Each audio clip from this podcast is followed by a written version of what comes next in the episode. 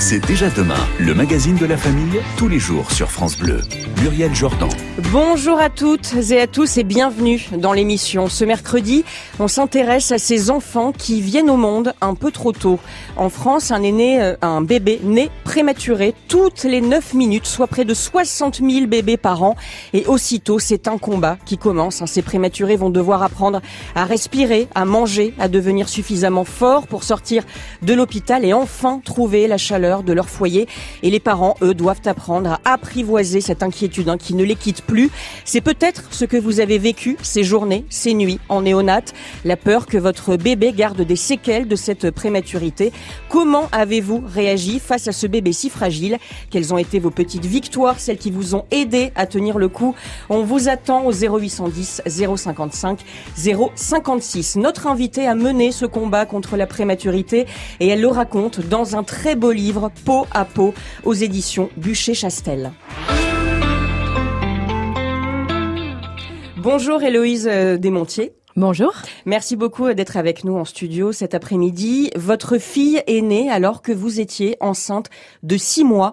Elle était ce qu'on appelle hein, donc une grande prématurité, parce que je rappelle qu'il y a plusieurs euh, niveaux de prématurité. Vous racontez hein, que ça s'est passé juste après Noël. Une nuit, vous avez très mal au ventre. Vous pensez que c'est normal, que ça va passer. Mais c'est votre mère qui est convaincue qu'il se passe quelque chose. Racontez-nous. C'est une grossesse qui se passe très très bien et en plus je suis à un moment de ma vie où en fait j'ai eu tellement de chance jusque-là que je ne peux pas imaginer qu'une épreuve m'attend. Et ma mère, en effet, a une chance incroyable par rapport à moi. Elle a déjà accouché. Mmh. Elle a déjà eu des enfants. Trois en plus. Trois. Et quand j'arrive avec ce mal de ventre, très vite, elle comprend que ce n'est pas du tout euh, un spasme, mais une contraction. Et des contractions qui se succèdent.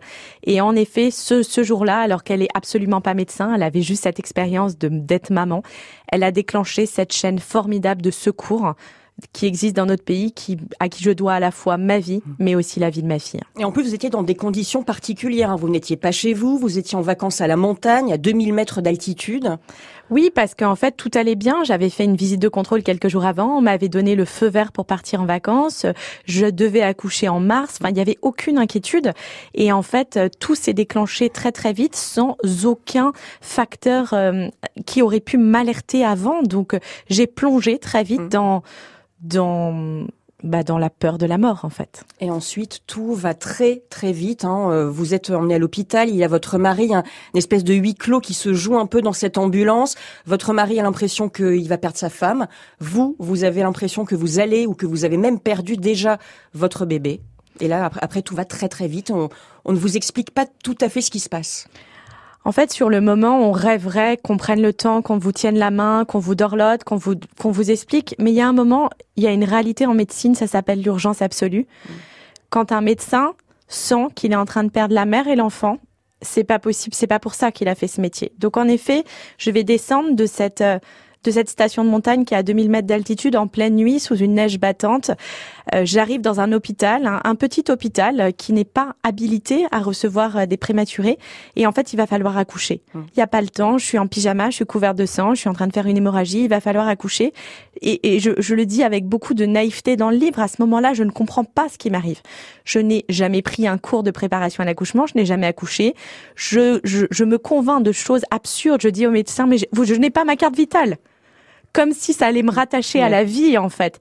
Et, et, très vite, je vois dans ses yeux, mais évidemment qu'on s'en fiche de la carte vitale. En fait, on part en salle de naissance, on accouche, et là, là où ça va très vite, c'est que cette naissance, elle n'est pas seulement traumatique, elle va casser tous les clichés qu'on a de la naissance. Qu'est-ce que c'est une naissance? Ça peut être un moment qui peut être bestial, animal, violent, mais on se raccroche toujours à ce moment où on va tenir cet enfant, on va nous le présenter. Moi, cet enfant, il y a urgence absolue, à peine elle sort de moi, elle est emmenée. Mmh. Et elle est emmenée ailleurs, dans un hôpital spécialisé, à une heure et demie de route. Et encore une fois, sur le moment, je leur en veux de pas m'expliquer, mais avec le recul, je ne remercierai jamais assez cette chaîne de secours, l'intelligence de ces médecins d'avoir compris qu'il fallait déjà trouver la suite. Alors Héloïse Desmontiers, on va y revenir hein, puisque vous restez avec nous jusqu'à 16h. On parle de ces bébés prématurés qui pointent le bout de leur petit nez avec plusieurs semaines d'avance parfois sur le terme. Comment avez-vous traversé cette épreuve?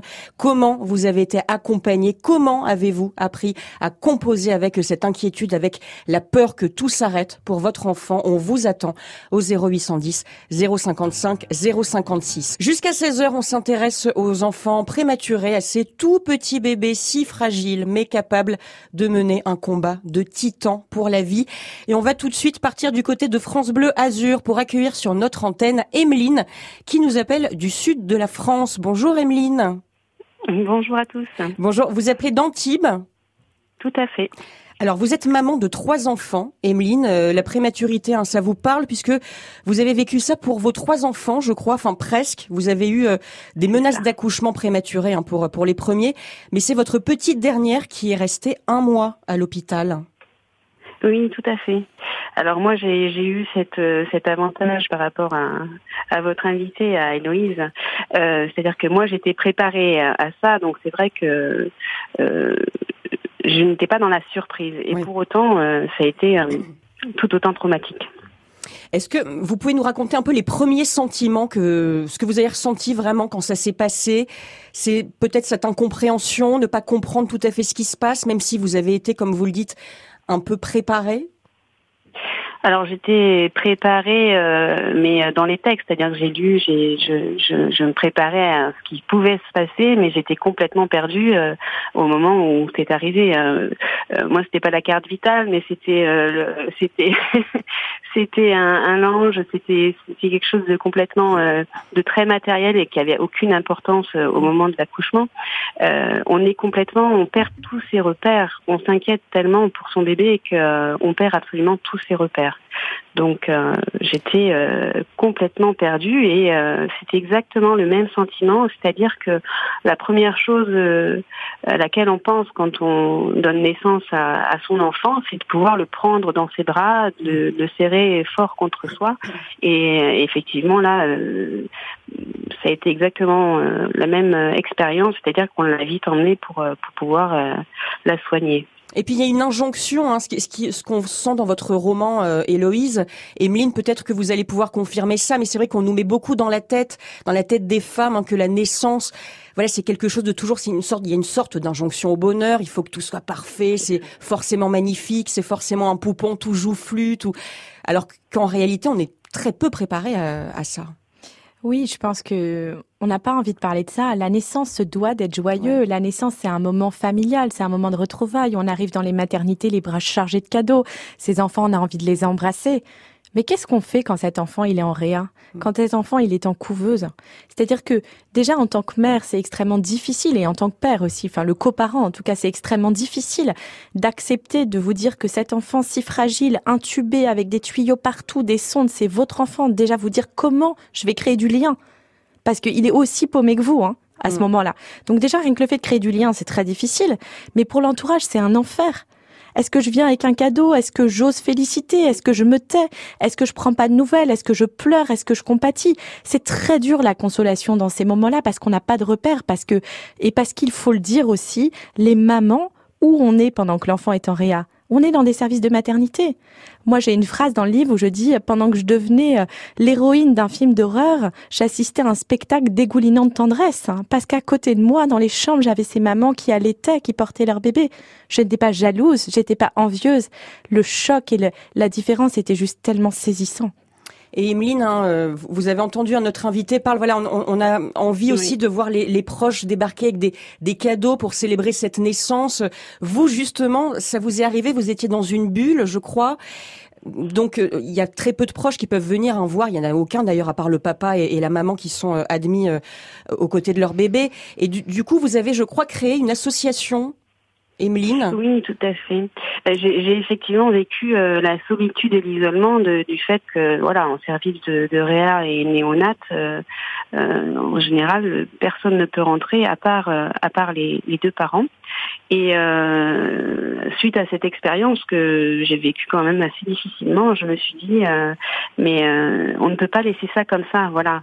Et effectivement, comme disait Héloïse, C'est-à-dire que les proches ne savent pas comment se situer, Mm. ne savent pas euh, si on doit féliciter, si on doit attendre, Mm. si le bébé, euh, disons-le, va survivre ou non. Donc euh, c'est vrai qu'alors que normalement une naissance c'est beaucoup de joie, beaucoup de bonheur et, et on est très entouré, lorsqu'on est en service de réa néonat, euh, le- c'est très difficile parce que justement il y a un, une énorme, un énorme écart entre ce qu'on avait imaginé et, et la réalité. Et, et donc, de vous avez... fait, nous, Oui, pardon, vous- je suis très bavarde. Non, non, je vous en prie, non, c'est c'est simplement voilà pour pour donner le nom de votre association qui s'appelle Oui, abracadabra.fr et qui donc propose aux parents des vêtements adaptés à la taille de ces petits bébés euh, prématurés parce que c'est important aussi voilà de les habiller. Il y a aussi ce- ces, ces liens, Ben, ces choses une- intimes, oui, qui, qui se jouent euh, à la on a maternité. créé ce cadeau de naissance avec euh, effectivement un kit de première nécessité qui va être adapté, qui va permettre le pot à pot justement,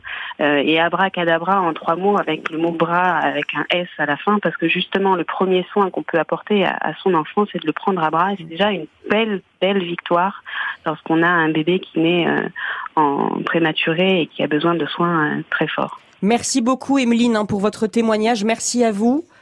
Je vous en prie. Embrassez vos enfants. Ils ont quel âge maintenant? Ils sont grands. Oui, 7, 9 et 11 ans. Et euh, bah, malgré tout, hein, la prématurité, elle ne s'arrête pas à la sortie de Bien l'hôpital. sûr, hein. on va y revenir tout à l'heure. Exactement. Oui, à fait. C'est ce que vous racontez Et, aussi dans votre euh, livre, Héloïse. Et euh, malgré tout, euh, bah, ils vont bien et c'est c'est une belle chance que j'ai et je c'est tout ce que je souhaite à tous les parents de bébés prématurés qui nous écoutent aujourd'hui. Merci Emeline pour votre témoignage. On va y revenir avec vous. Héloïse, très bel après-midi à vous, hein, euh, Emeline. On va parler Merci, aussi de... Merci. On, on va parler de cette séparation nécessaire puisqu'il faut s'occuper du bébé, mais ça peut être dur ensuite de créer un lien. Héloïse de Montier, hein, tout comme de nombreux parents de bébés prématurés, ben, ça ressemble un peu hein, à des flammes, justement, des flammes qui peuvent vous consumer, à la fois illuminer vos vies. Vous avez donné euh, naissance à votre fille trois mois avant le terme. Vous avez donc vécu l'angoisse, l'attente, mais aussi des moments suspendus, des petites victoires, par exemple, quand l'enfant euh, prématuré prend quelques grammes, quand les médecins vous annoncent que vous pouvez enfin euh, embrasser votre fille, quand vous voyez son visage parce qu'il lui enlève le masque. Ça a été quoi le premier moment pour vous qui vous a donné cet espoir-là? Il y a une phrase que je dis dans le livre que j'aime beaucoup, c'est que dans un service de réa, l'ordinaire a des saveurs d'extraordinaire. Et toutes ces petites choses, en fait, sont extraordinaires. Mais vraiment, ce qui a fait un moment que vous êtes maman, moi, j'ai attendu sept jours. Je, je, je veux vraiment que tous les parents se rendent compte, pas seulement les mamans, les papas aussi. Sept jours sans toucher votre enfant, l'embrasser, sentir le grain de sa peau. Sept jours.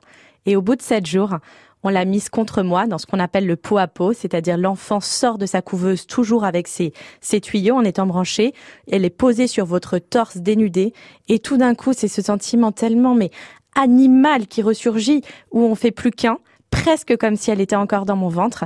Et ce qui est magique avec le pot à pot, ce n'est pas un câlin, c'est un soin. On sait que des bébés qui ne vont pas bien, il suffit qu'on les sorte de la couveuse, qu'on les mette sur le torse de l'un des parents pour qu'ils se stabilisent.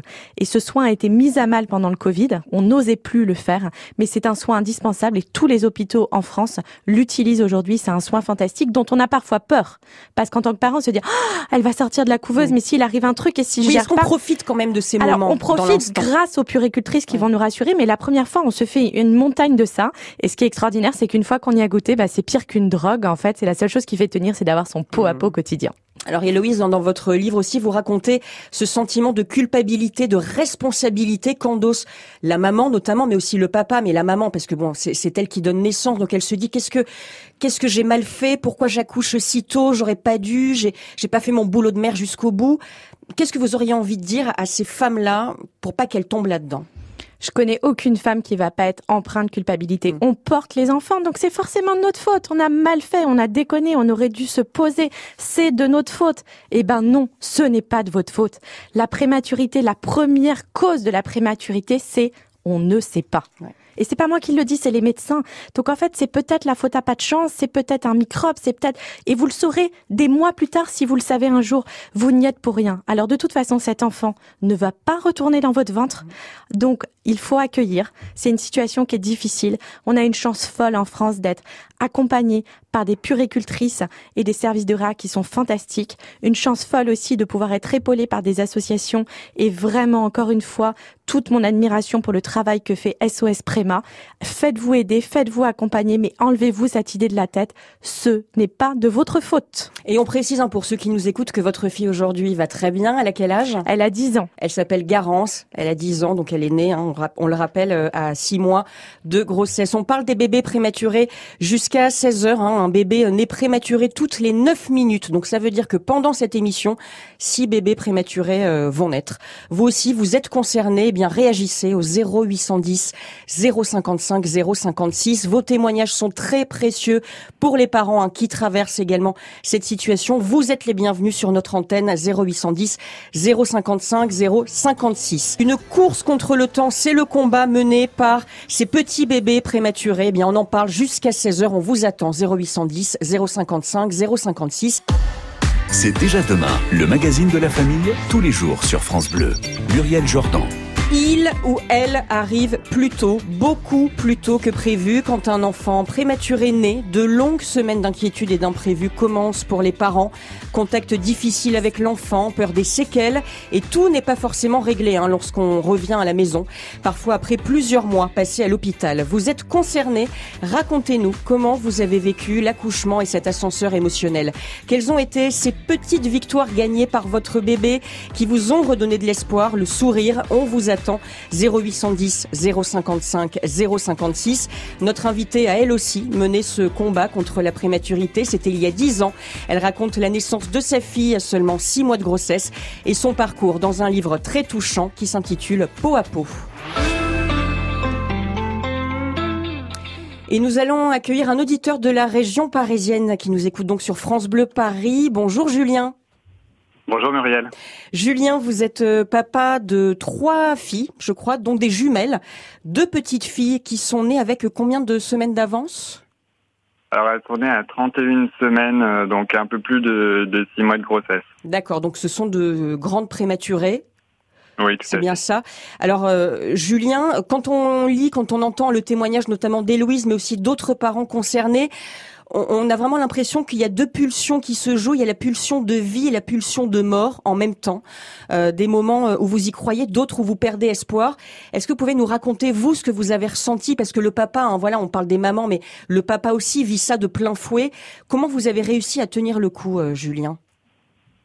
Alors j'ai réussi, bah déjà on a réussi parce que c'est mm. quand même une aventure collective avec ma compagne et puis ma, ma fille aînée. Hein, euh, on, a, on a réussi à, à parcourir ces, ces, ces, difficultés et en même temps, comme vous le disiez, des moments de, de bonheur bah, par plusieurs moyens. Déjà, euh, euh, au travers du soutien euh, des équipes euh, médicales et, et, et, paramédicales de, de l'hôpital et du service de néonatologie où on était. Mm-hmm. Euh, en fait, c'est des personnes qui sont dévouées vraiment à, à, à, nos enfants et puis aussi à, à, la famille et qui nous accompagne dans les dans les premières fois. Parce qu'en fait euh, même si on est en service de néonatologie on, on vit les premières fois avec euh, nos enfants le premier bain le premier pot à pot. Si je fais un, clin d'œil par rapport au, au titre de, de, de l'ouvrage dont vous parlez. Euh, et puis aussi euh, en fait on, on, suit un parcours vers la sortie. On est d'abord euh, en soins intensifs, puis après euh, on passe de service en service et la, la porte de la sortie se, se rapproche hmm. petit à petit. Et donc il y a les médecins, les infirmières, les aides-soignantes qui, qui sont là pour euh, pour nous expliquer, pour mettre des mots sur cette situation qui qui est pas facile à vivre. Oui, il y a vraiment une routine qui s'installe hein, euh, et qui rassure finalement, qui permet de garder contact avec avec la réalité euh, et de garder un certain nombre de repères peut-être. Bah en fait c'est tout à fait ça, c'est qu'on arrive euh, avec la naissance de, de, de nos filles où euh, toutes les cartes euh, sont rebattues, comme vous le disiez, vie et mort en, en permanence, et, et donc bah, les, les, équipes nous aident à, à installer un quotidien à l'hôpital, les repas, les biberons, les tétés le bain, le sommeil, et, euh, et, voilà, et ça réinstalle comme un, un cadre, un, filet de, de sécurité euh, affective euh, pendant pendant ces, ces moments-là. Je vous vois sourire. Et, puis, et puis euh, moi, ce qui, ce qui m'a aussi aidé, c'est que j'ai tenu un, un, journal de bord jour après jour. Mm. où en fait je parlais à mes filles dans, dans, le, dans ce récit-là pour qu'elles aussi puissent garder une trace quand elles sauront lire de cette, de cette aventure qu'elles qu'elles ont vécue à l'hôpital. Je vous vois sourire, hein, euh, Héloïse, parce que c'est vrai qu'avec le personnel soignant, il y a vraiment un, un lien qui se fait avec, euh, qui se crée oui, et, et c'est vrai qu'il y a une phrase, je me rappelle la première fois que je suis descendue dans ce service de Réa, donc je suis parisienne et j'étais à Chambéry, donc à plus de 600 km.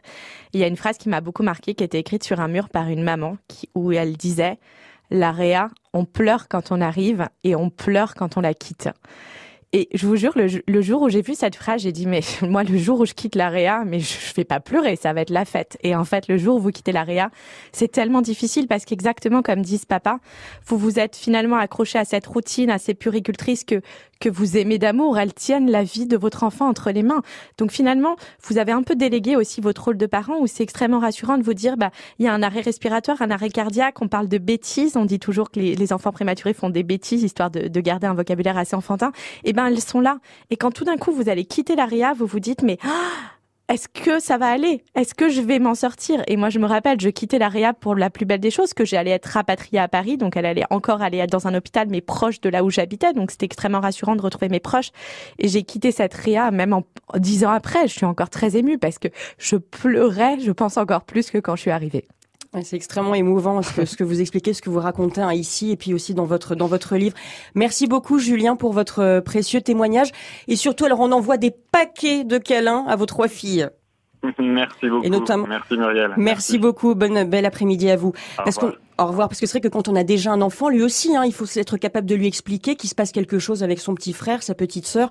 Et ça, c'est pas, euh, c'est pas simple non plus. C'est une véritable aventure. On échange autour du sujet des prématurés cet après-midi dans C'est déjà demain. Appelez-nous au 0810 055 056. Faites comme Emeline, faites comme Julien qui nous ont appelés si vous avez traversé cette épreuve. Dans les yeux d'une maman, d'un papa, se lise de l'amour, mais aussi beaucoup d'inquiétude quand on se retrouve face à un petit bébé si fragile venu au monde un peu trop tôt. Vous l'avez vécu, Héloïse, avec votre mari. Vous avez traversé vraiment ces épreuves ensemble. Vous le racontez dans un très beau livre qui s'appelle Peau à peau.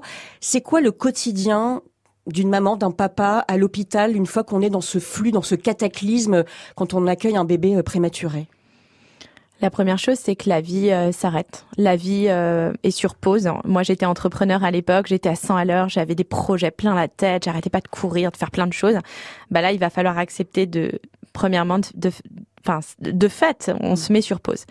La deuxième chose, et c'est encore une fois, mais merci à, à ce personnel hospitalier hein, qui chaque jour essaye de, de, nous coucouner malgré la difficulté. Un service de réa pour un père, une mère, un coparent, c'est 24 heures sur 24. Si en pleine nuit vous êtes en train de faire un cauchemar et qu'à 3 heures du matin vous avez besoin, mais un besoin vital de voir votre bébé, vous y allez. D'ailleurs, vous, vous le racontez dans votre livre, il vous dit ça tout de suite. Hein. Venez, c'est ouvert 24 heures sur 24. Surtout, venez, ne restez pas seul. Et on vient euh, comme on est. On vient en pyjama, on vient, on vient, on s'en fiche. En fait, on a le droit d'être là. Et parce que pourquoi on a le droit? C'est pas un droit, c'est parce que on a prouvé que le, le, meilleur soin en fait d'un prématuré, c'est ses parents. Donc ce lien, ce pot à pot, ces, ces baisers, ces caresses, cette voix, la façon dont on va poser ses mains sur ce bébé dans sa couveuse, ça va l'apaiser. Donc qu'est-ce que ça veut dire une journée dans un service de réa? Évidemment, il y a un protocole. On rentre en réa, il y a, il y a tout un, on fait très attention, on porte un masque, on se lave les mains, les avant-bras. Évidemment, c'est, on doit faire barrière à tout microbe. Et ensuite, bah, très souvent, on s'installe à côté de la couveuse sur une chaise plus ou moins confortable. Et puis on est obsédé par le scope. Le scope, c'est mm. quoi? C'est la machine qui va vous dire la fréquence cardiaque, la fréquence en oxygène. Moi, j'ai pas fait médecine, bah, je peux vous promettre que j'avais l'impression euh, d'avoir fait mes sept ans de médecine en passant autant de semaines en réa, parce que vous apprenez en fait à reconnaître le bruit des alarmes. Ce qui vous terrifie la première fois que vous descendez en réa, c'est tous ces alarmes qui sonnent. Vous vous dites, c'est vital. Non, en fait, c'est juste que l'alimentation vient de se finir. C'est pas grave. Et donc, vous, vous commencez à décoder en fait ces alarmes, ce scope, tout en regardant ce bébé. Vous comprenez quand ça va pas, vous comprenez quand il désature, vous comprenez quand il y a un risque. Le moment le, le, plus magique, c'est quand vous allez pouvoir le prendre contre vous en peau à peau. Mais après, il y a tout un tas de soins. Et, et c'est des soins, vous n'êtes pas passif. Vous pouvez ne pas les faire si vous avez peur. Mais en tout cas, le personnel hospitalier vous encourage à les faire. Et ça va de changer une couche à refaire le petit boudin dans une couveuse pour essayer que le bébé soit vraiment coucouné comme s'il était encore à l'intérieur de vous. Donc, vous êtes vraiment actif dans un service de réa. Actif parce qu'il faut créer ce lien. Vous êtes toujours en alerte, hein, euh, j'imagine, voilà, suspendu coups, à votre téléphone, dans l'attente de nouvelles, quand ensuite vous devez rentrer chez vous et que vous faites des allers-retours. Il y a aussi la question de l'entourage. Est-ce que vous vous détachez un peu d'eux, vous restez dans votre bulle, ou est-ce qu'au contraire vous avez envie de partager ça avec eux? Parce qu'il y a un moment très touchant dans votre livre, vous n'arrivez pas à annoncer à vos amis vous, vous, voilà, vous, vous dites, mais de quelle manière je vais leur dire que j'ai accouché? Euh, Voilà, vous cherchez vos mots. En fait, c'est dur. Vous n'avez pas envie d'être l'oiseau de mauvais augure. Vous mm. protégez les autres, alors qu'en fait, à ce moment-là, vous avez besoin de vous protéger vous. Et en fait, vous continuez à perpétrer cette tradition de vouloir faire croire qu'une naissance c'est heureux. Donc, vous avez peur de les inquiéter. Mais c'est vrai que très vite, moi, je, n'ai plus supporté les coups de fil quotidiens. Je supportais plus les les gens qui m'appelaient avec les meilleures intentions du monde, mais avec cette petite voix mielleuse ou ou pleurnicharde. C'était insupportable. Donc, l'écriture m'a permis de mettre la distance que je voulais. Puis, on va pas se mentir, c'est pas dans un service de réa où vous papotez toute la journée. C'est pas vraiment le, le sujet. En revanche, c'est, c'est aussi euh, faire comprendre à l'entourage que vous allez avoir besoin d'aide parce que finalement, vous pouvez débrancher très vite. Et qu'est-ce que ça veut dire débrancher? C'est que on adorerait tous que la réa soit un parcours linéaire, que ça soit un parcours vers la sortie. Malheureusement, un enfant prématuré, c'est un enfant qui peut aller très bien le lundi, faire une rechute le mardi. Et donc, vous passez votre vie à avancer et reculer. Et pour l'être humain que nous sommes, c'est pas ça la vie. Normalement, on essaye de toujours avancer. C'est très dur de gérer ces allers-retours. Et donc oui, parfois vous êtes très fragile et c'est important que l'entourage, s'il y a de l'entourage, des grands-parents, des grandes sœurs, des meilleurs amis, euh, soyez là, soyez présents. Ne, ne coupez pas le lien parce que parfois on se sent très très seul. Vous êtes sur France Bleu. Dans C'est déjà demain, on parle des bébés prématurés. On échange autour de vos expériences, de vos émotions, celles euh, qui vous ont traversé hein, pendant ces premières semaines à l'hôpital avec votre petit bébé si fragile. Héloïse, vous restez avec nous jusqu'à 16 heures. Je rappelle que vous êtes maman et auteur de ce livre très émouvant, Peau à peau, dans lequel vous racontez ce combat mené contre la prématurité de votre fille. On attend vos témoignages au 0810 055 056. En France, un bébé né prématuré toutes les 9 minutes, soit près de 60 000 bébés par an. Et aussitôt, c'est un combat qui commence hein, pour les parents, mais aussi bien sûr pour les équipes médicales, pour le bébé. On en parle avec vous jusqu'à 16 heures et on accueille tout de suite sur notre antenne Marie-Cécile. Bonjour Marie-Cécile. Bonjour. Vous nous appelez d'où? Oriol, les Bouches-du-Rhône. D'accord, vous nous écoutez donc sur France Bleu Provence.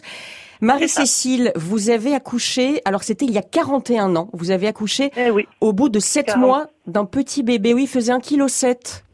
C'est ça. Euh, ça va faire 41 ans le 20 juillet. Et ce qui est incroyable, euh, Héloïse, c'est ce qu'on se disait hors antenne, c'est que voilà, il y a beau avoir 30, 40 ans plus tard, on s'en souvient, hein, parce que ce sont vraiment des choses qui vous ont marqué, Marie-Cécile. Oh, Oh que oui, surtout qu'on sait que bon, ben, on a lu qu'il n'allait peut-être pas vivre parce qu'il respirait pas. Euh, il a été transporté loin de moi. Euh, dès le surlendemain, j'ai pu sortir et apporter mon lait parce que je souhaitais l'allaiter. Donc j'ai pu l'approcher.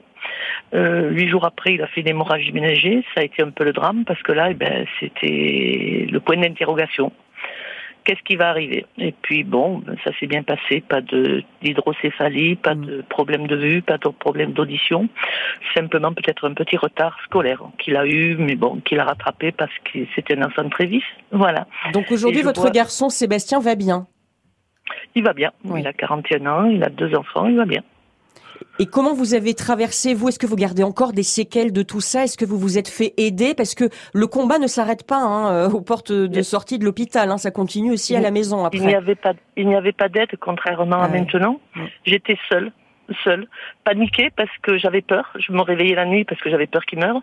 Je passais mes journées à l'hôpital jusqu'au jour où ils m'ont dit, vous savez, il faudrait vous occuper de vous parce qu'il va bien, lui.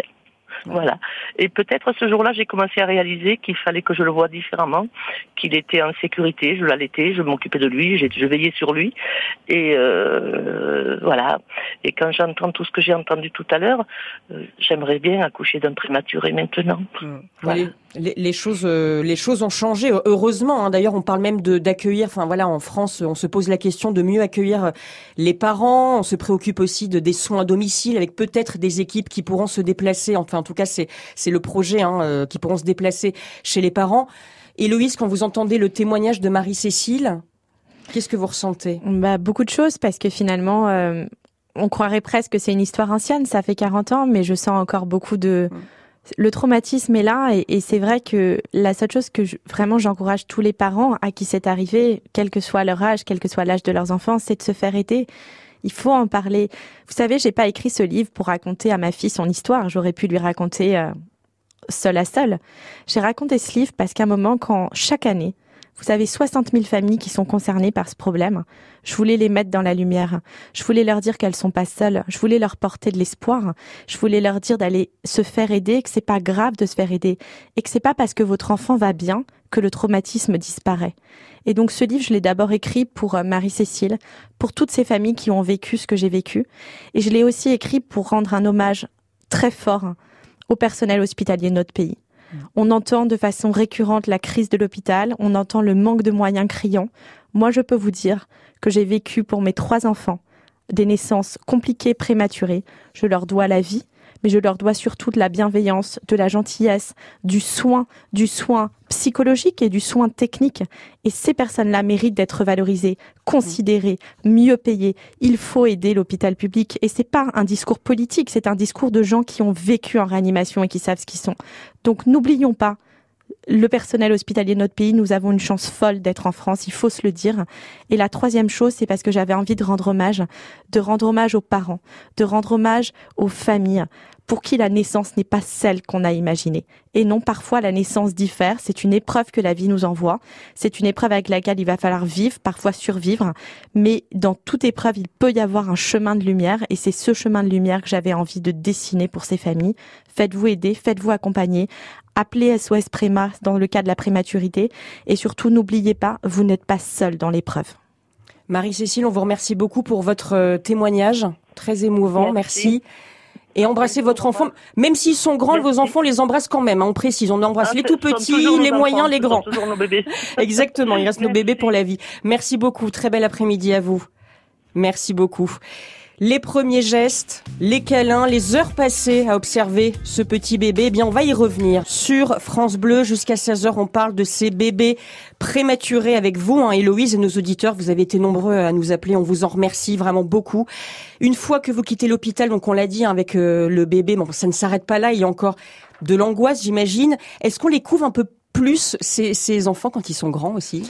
Je pense que tout parent, de toute façon, qui a un petit bébé à la maison, euh, met son doigt sous la narine pour vérifier qu'il respire. Donc oui, à un moment, il va falloir réapprendre à être euh, une maman et un papa comme les autres. Je sais pas si on les couvre plus, mais en tout cas, euh, on a peur pendant très longtemps. Et puis à un moment, bah, on les voit grandir et c'est super. Alors c'est un véritable hommage hein, aux soignants aussi. en hein, votre livre, peau à peau, on a tendance à râler. Voilà, quand on va à l'hôpital, qu'on attend, qu'on poireaute, on se dit oh là là, on râle assez facilement. Mais quand on lit votre livre, on se rend compte de l'implication du corps médical. C'est un peu les Top Gun, hein, parce que c'est d'actu euh, de la maternité et de l'hôpital. Vous avez gardé contact euh, avec eux? Je suis retournée à Chambéry il y a un mois euh, pour le livre. Je suis descendue en service de réa. Bah, je peux vous dire que je faisais pas la fière, euh, que même là on parlait, euh, les larmes sont montées parce que tout d'un coup retourner dans un service qui s'est extrêmement modernisé, mais qui reste euh, l'odeur. Enfin, vous avez tous vos sens qui reviennent. C'était extrêmement émouvant et émouvant de se dire euh, tout le chemin qui est fait. Et il y a un mur mmh. d'enfants avant après. Et quand j'ai collé la photo de ma petite Garance maintenant, bah voilà, c'était un grand moment de frisson de me dire elle aussi, elle va apporter de l'espoir aux parents qui arrivent. Vous êtes très ému quand vous en parlez, c'est normal parce qu'il y a eu une grosse différence. Vous avez vu ce bébé, puis rappelez le poids du bébé quand il est né. Elle faisait un tout petit peu plus d'un kilo. Ouais. Donc euh, incroyable, ce sont des warriors, hein, ces, euh, ces, bébés, c'est incroyable cette force de vie alors qu'ils sont tout petits comme ça. Merci beaucoup, vraiment Héloïse euh, Desmontiers, merci d'avoir été avec nous cet après-midi. Je suis très émue aussi et d'avoir partagé votre témoignage. Je rappelle votre livre Peau à peau aux éditions Bûcher-Chastel. On dit que chaque naissance est unique et votre histoire, Héloïse, elle est tout autant. Embrassez pour vous hein, votre fille, vraiment, embrassez-la pour nous. Garance qui a aujourd'hui 11 ans et merci à vous qui avez été euh, très nombreux à nous appeler. Merci, vous avez été formidables. Demain, vous retrouverez Frédéric Le Très bel après-midi à vous sur France Bleu.